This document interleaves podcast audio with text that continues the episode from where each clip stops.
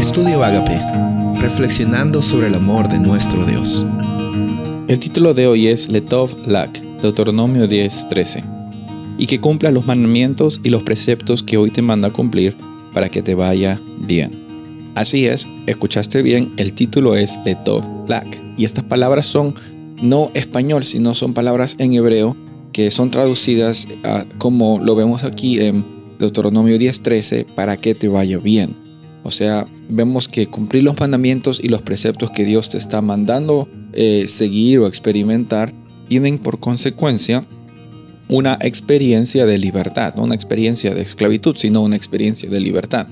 Y estas palabras letov lak eh, son palabras en hebreo que hablan acerca de una consecuencia para que andes con bien o para que estés bien, para que el bien esté contigo, para que tengas eh, tranquilidad, para que estés con bienestar.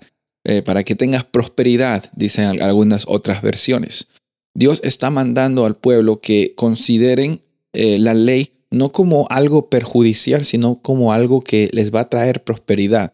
Pero al mismo tiempo hay que tener mucho cuidado de considerar guardar la ley como eh, la clave de la prosperidad y que tu meta sea tener prosperidad.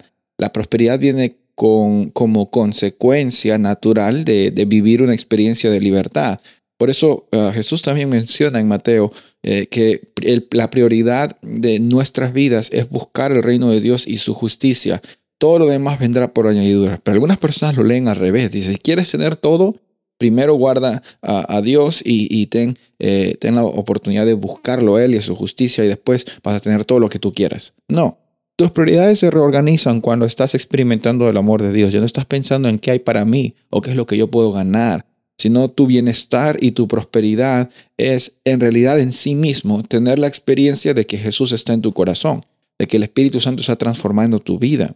Esa es la realidad que tenemos que, que, considerar. Muchas personas dicen, bueno, si quieres ser próspero, guarda los mandamientos. No, guardar los mandamientos es un resultado de una experiencia en la cual tenemos con nuestro Padre Celestial. Eso en sí ya es prosperidad. Eso en sí ya es vivir con abundancia. Lo que venga o lo que no venga en tu vida no definen la relación que tú tienes con Dios.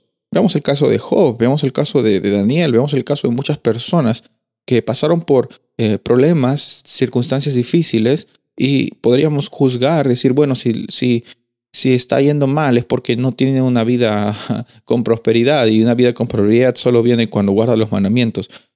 Tengamos la oportunidad hoy de meditar en cuáles son nuestras prioridades y qué es lo que nosotros queremos realmente en esta vida?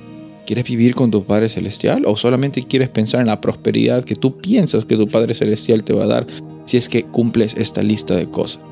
Medita en la, en la bendición que tenemos hoy de tener la vida y tener la libertad sin importar nuestras circunstancias, sin importar nuestro pasado, sin importar las cosas que vengan a nuestra vida. Podemos vivir con prosperidad, con Letov Lak, cuando tenemos a Jesús en nuestro corazón. Soy el pastor Rubén Casabona y deseo que tengas un día bendecido.